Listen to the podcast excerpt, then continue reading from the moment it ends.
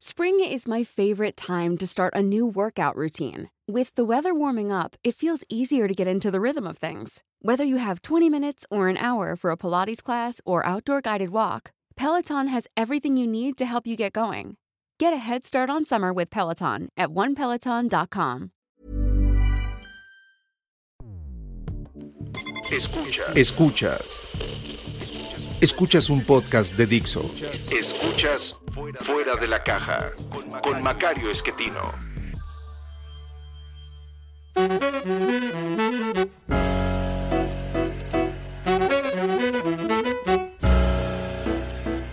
Bienvenidos.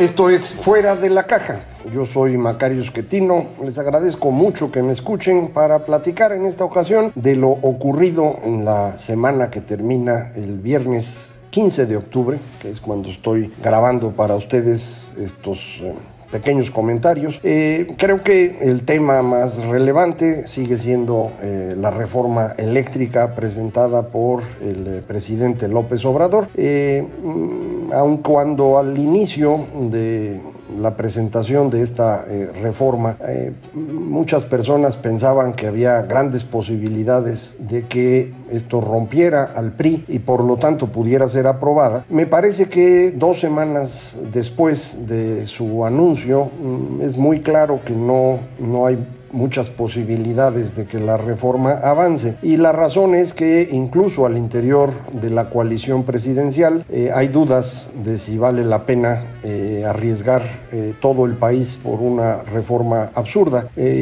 muy claramente, la Comisión Federal de Electricidad es incapaz de eh, dotar a todo México de electricidad. No lo está haciendo hoy, no lo ha hecho desde 1992 y la razón es que no le alcanza la capacidad instalada. Durante un tiempo eh, lo que trató de hacerse fue financiar las inversiones necesarias para poder proveer electricidad a México, eh, financiarlas a través de este esquema que se llamó PIDIREGAS, proyectos de inversión diferida relacionados al gasto de ahí viene el acrónimo, eh, que lo que trataban de hacer era pues eh, financiar inversión específicamente en las empresas energéticas, en Comisión y en Pemex, eh, sin pasar por el presupuesto federal para evitar que tuviéramos un déficit muy grande. Entonces anotaban en otro lugar y esto permitía pues dar información a agencias internacionales de que no estábamos teniendo exceso de gasto, eh, mientras se financiaban con eh, contratos específicos eh, que se iban pagando conforme la empresa podía producir electricidad y venderla. Esto funcionó, pero aún así no daba la velocidad a la que se requería incrementar la electricidad no sé si usted lo recuerde, pero era muy frecuente en los años 80 que tuviéramos problemas serios con electricidad, apagones. Había incluso contratos especiales de Comisión Federal para eh, interrumpir eh, el abasto con 15 o 30 minutos de aviso, eh, que cobraban un poco menos a cambio de que una empresa estuviera dispuesta a estos, estos paros de eléctricos prácticamente, insisto, con 15 minutos de, aviso. Eh, esto no, no, permite a un país ser competitivo, entonces eh, se, se, optó por abrir la posibilidad de que empresas privadas produjeran electricidad y se la vendieran a comisión. Eh, esto se hizo a través de un esquema llamado Productores Independientes de Electricidad, los PIE. Estos arrancan en aquellos años, se trata de modificar la constitución para que esto estuviera más claro, no se logra en 98, y entonces quedaron en un limbo jurídico, la ley permitía el... La constitución no, eh, pero no se quiso hacer nada para no complicarse la vida hasta que llega la reforma estructural de 2013 en donde pues ya se hace todo el arreglo para que esto estuviera más claro. Se abre la posibilidad de las subastas de largo plazo en donde México en 2017 obtiene prácticamente hablando a nivel internacional los mejores precios de energía solar y energía de viento. Eh, muy, muy barato comparado con cualquier otra forma de, generación de electricidad. Es algo que muchas personas no, no pueden imaginar, incluyendo al presidente. Recuerde usted, su mente está en los años 70. Y en esa época producir electricidad con paneles fotovoltaicos eh, costaba una fortuna. Eh, 1971, 72 costaba 100 dólares producir un kilowatt eh, en, estos, eh, con estos paneles. En estos momentos eh, está por debajo de los centavos. Entonces eh, el cambio ha sido espectacular, un fenómeno más de este crecimiento exponencial de la tecnología, eh, lo mismo que ha visto usted en estos aparatitos, los celulares, las computadoras, eh, que van duplicando su capacidad cada 18 meses. lo mismo ha ocurrido con los paneles y hoy es más barato producir electricidad del sol o del viento que cualquier otra tecnología, incluyendo el ciclo combinado de, gas natural, que era la, la más eficiente que teníamos. Eh, entonces, eh, pues Comisión no ha avanzado en eso mucho, eh, otras empresas sí, abrimos el mercado para que pudieran llegar, esto ha bajado los costos, nos ha permitido mantener el abasto, pero en este gobierno hemos tenido una contracción en la valor agregado del sector eléctrico más grande que la contracción de la economía. Como usted sabe, desde que llegó López Obrador, la economía mexicana no crece. Eh, en 2019 prácticamente el crecimiento fue cero. Arrancando 2020 ya andábamos en menos uno. Luego viene la pandemia. Eh, la caída total del 2020 fue de 8.2%. Este año recuperaremos 6.2 sobre una base más chiquita. Nos van a seguir faltando cerca de 3 puntos de crecimiento que pues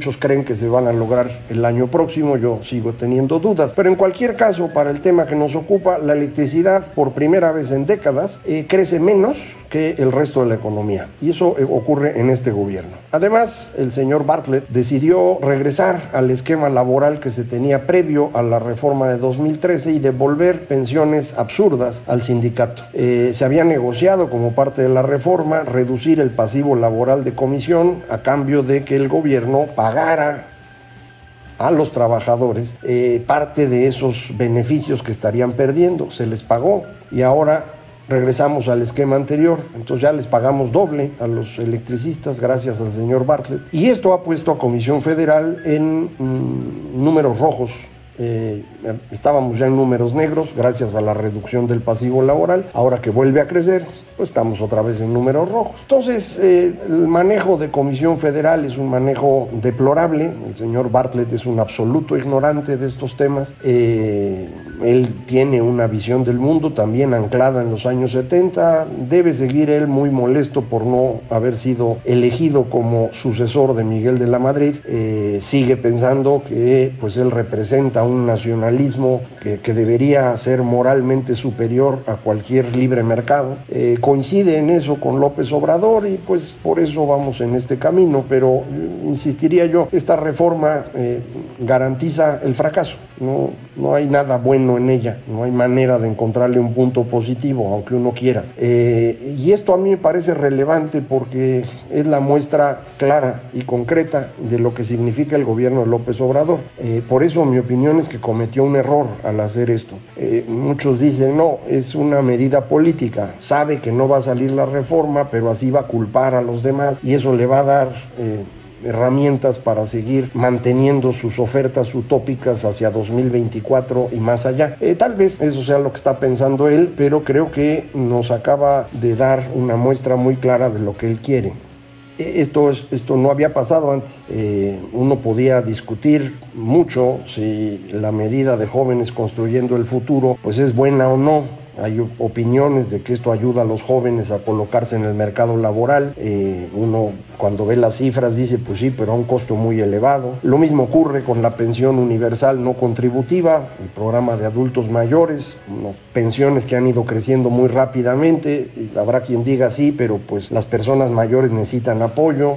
Yo diría sí, las mayores y las menores y todas. El asignar a las personas mayores estos recursos, pues nos deja sin dinero para poder hacer hacerlo, por ejemplo, en educación o en salud de mejor manera. Eh, y, es algo que se puede discutir. Insisto, aquí pues muy difícil decir yo tengo razón y usted no. En cambio, con la reforma eléctrica el asunto es clarísimo. Ahí no hay ninguna duda. Eh, lo que se nos está ofreciendo es regresar a un pasado que fracasó a través de la concentración del mercado en una sola empresa que se volvería monopolio, como ya lo es en transmisión y comercialización, y monopsonio en la compra de generación, con lo cual obligaría a todas las empresas que existen en el mercado a venderle al precio que comisión decidiera. Adicionalmente, porque son además bastante tontos, están sugiriendo que el orden de despacho eh, que se utilizaría empezaría con hidroeléctricas, algo que no es frecuente porque hidroeléctricas suelen usarse mejor para picos de demanda. Eh, después entrarían termoeléctricas y al final energías limpias, eh, cuando son las más baratas y cuando son las mejores en este momento, sobre todo si tenemos compromisos que cumplir en materia de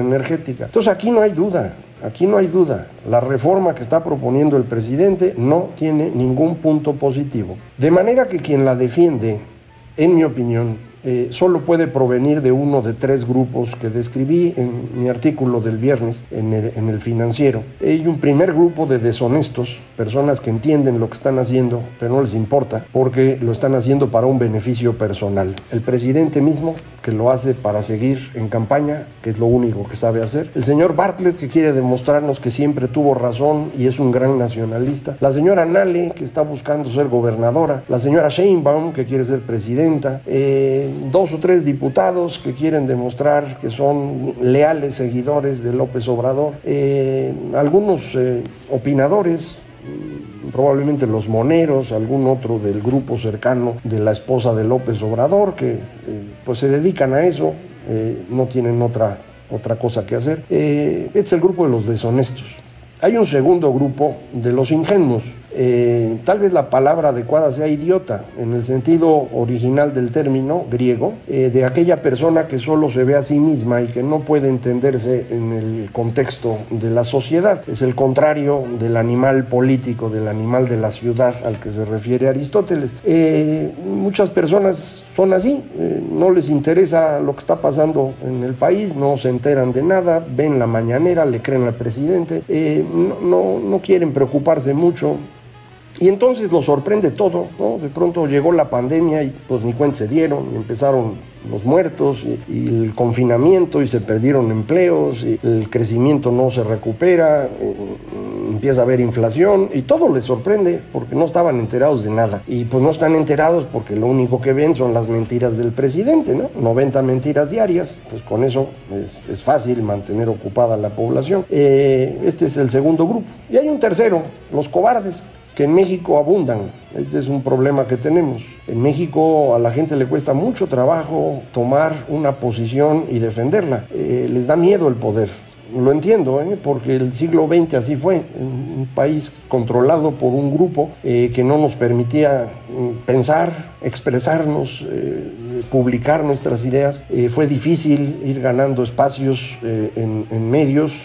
esto empezó a ocurrir en serio en los años 80, cuando ya traíamos encima la, la crisis y para el gobierno fue muy difícil controlar la opinión como lo hacía anteriormente. empezó la apertura en radio, me tocó a mí todavía un último golpe de censura en 1997, cuando el PRI estaba a punto de perder eh, su mayoría de siempre en la Cámara de Diputados y pues eh, nos, eh, cerraron un espacio en, radio. Fuera de eso, la verdad yo no he tenido problemas, algo con los seguidores de López Obrador, que son muy agresivos, pero, pero no ha habido una censura del gobierno, por ejemplo. entonces son estos tres grupos los que yo creo que, que apoyan la reforma eléctrica, los deshonestos, los ingenuos y los cobardes en donde hay una cantidad muy importante de políticos, de empresarios, de académicos, de gente de medios, que, le tiene miedo. ¿eh? Aunque le digo, la censura pues no es tan frecuente como uno se imagina, eh, ha ocurrido, pero no es tan frecuente, pero pues, muchos le tienen miedo, los dueños de periódicos, de cadenas de televisión o de radio, eh, dependen en cierta medida de, la publicidad gubernamental. Y, no se quieren enfrentar o, pueden tener en riesgo otros negocios que el gobierno puede afectar, eh, que era lo que se hacía en los años 70 para controlar a la, prensa. Eh, entonces, pues ahí, ahí tenemos un, un, grupo de personas que no nos ayudan a que esto mejore. Es algo que tenemos que ir corrigiendo. Necesitamos hacernos cargo de que si queremos un país que funcione, pues lo tenemos que hacer nosotros, no lo va a hacer nadie más. Y parte de eso pasa por tener una posición y defenderla. Yo no digo que haya que insultarse o pelearse o agarrarse a golpes, simplemente, bueno, pues ser más o menos claro en lo que uno piensa, decirlo, y pues en caso que haya discusión, argumentar, hay formas muy civilizadas de llegar a mejores conclusiones. Recuerde usted, eh, esa es la mejor herramienta que tenemos los seres humanos para tomar buenas decisiones, platicar con otros. Eh, esta es la base de un, libro muy bueno reciente de Hugo Mercier y Dan Sperber que se llama El enigma de la razón. Eh, llegan a la conclusión de que cada uno de nosotros cree tener mejores ideas que todos los demás. Y entonces cuando hablamos con otro, hablamos para convencer. Y los otros van a tener la idea de que lo que les decimos es menos bueno que lo que ellos creen, de forma que van a tratar de destruir nuestra argumentación. Bueno, eso es precisamente lo que nos ayuda a quitar las cosas malas e irnos concentrando en las cosas buenas de la discusión, siempre y cuando sea civilizada, me refiero. Entonces, eso es lo que podríamos hacer en muchas cosas que ha hecho el, gobierno de, de López Obrador. A lo mejor en algunas podemos convencernos de que lo están haciendo bien. Un caso es la recaudación funciona bien y eso es muy bueno porque se necesitan los recursos para todo lo que tiene que hacer el gobierno. Eh, el, salario mínimo, eso pues fue muy bueno empezar a subirlo. Eh, esto empezó con Peña Nieto, él fue el que quitó todas las restricciones que impedían subir el salario y fue el primer aumento en su sexenio, pero lo ha continuado López Obrador. Yo ahorita, por ejemplo, tengo la opinión de que ya se pasaron y de que habría que moderar los incrementos, pero es algo discutible y puedo estar equivocado. Eh, creo que la modificación o la reforma en el tema de outsourcing fue muy importante. No sé si está perfecta o no, no me dedico a ese tema en particular, pero creo que había que hacerlo. Había muchos abusos, algunos ya están incluso como procesos legales para castigar a personas pues que abusaron de estos esquemas para lavar miles de millones de pesos. Ojalá y, lo paguen. Eh, entonces esos temas se pueden discutir. La reforma eléctrica no.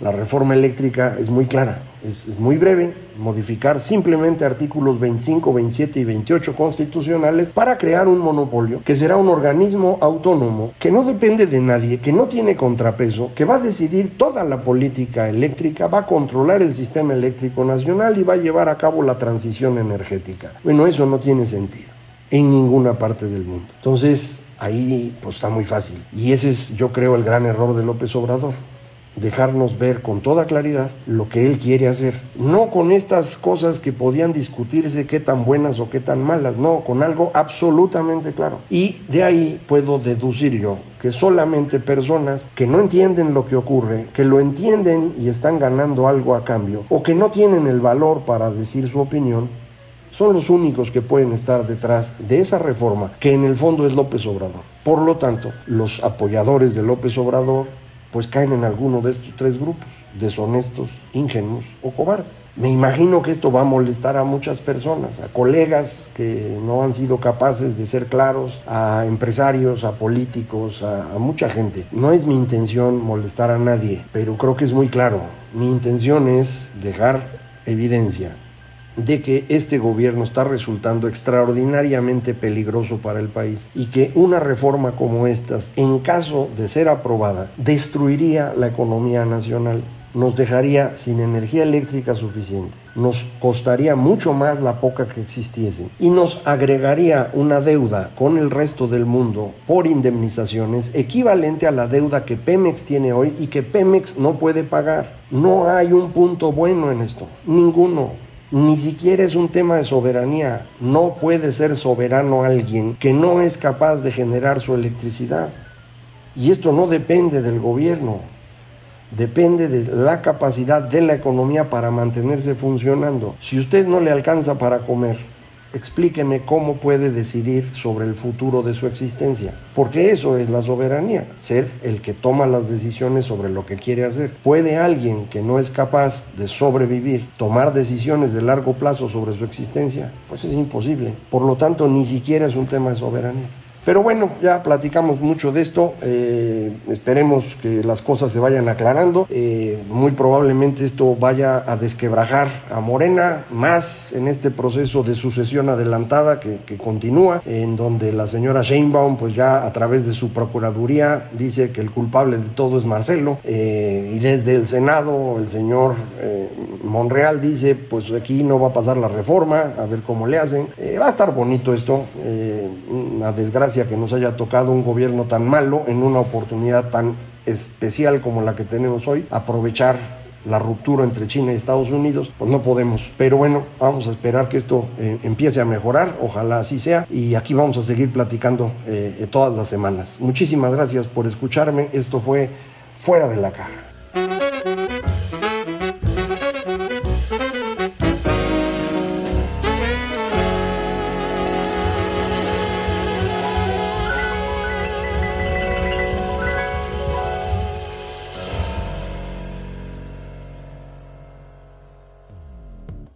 Dixo presentó Fuera de la caja con Macario Esquetino.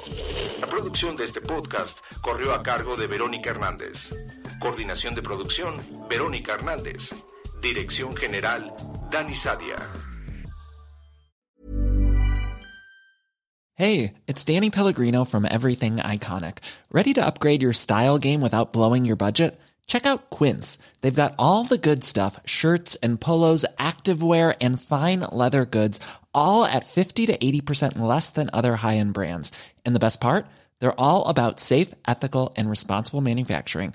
Get that luxury vibe without the luxury price tag. Hit up quince.com slash upgrade for free shipping and 365 day returns on your next order. That's quince.com slash upgrade.